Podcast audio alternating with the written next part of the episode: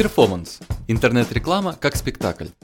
Все мы часто говорим перформанс, но не до конца понимаем, что означает этот термин. Многие связывают перформанс с театральным представлением, однако существует перформанс-подход в интернет-рекламе. Так к чему конкретно относится этот термин? Давайте разбираться.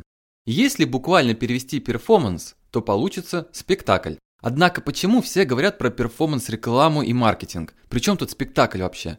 Если вернуться к изначальному смыслу слова и углубиться, то мы поймем, что перформанс – это не просто спектакль, а совокупность всех действий и обстоятельств, предшествующих представлению и сопровождающих его. В итоге зритель видит спектакль.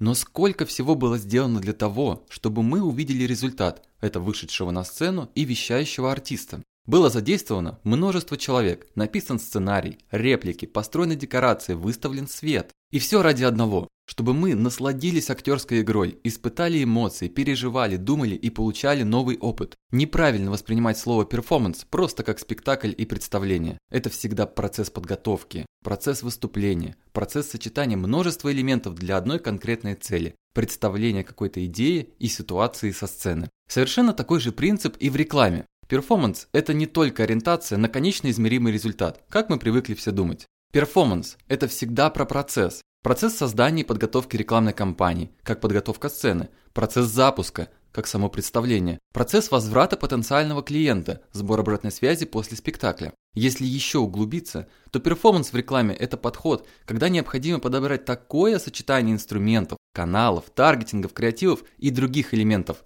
которые в связке могли бы исполнить главную миссию – получить заявку, конверсию или транзакцию. Как если бы на сцене были так подобраны декорации, артисты и другие элементы, что в совокупности это вызвало бы мощную, сильную эмоцию. И главная задача специалистов по интернет-рекламе – подобрать максимально точную связку всех инструментов, элементов и каналов. И это такой же сложный процесс, как и подготовка к хорошему представлению. На созданием подкаста работали Дмитрий Борисов, Есения Садульна, Павел Сидоров, Татьяна Науменко и Таша Ишназарова. Текст и голос Павла Сидорова, перформанс-стратега рекламного агентства iMedia. Оставайтесь в тренде и до встречи в эфире.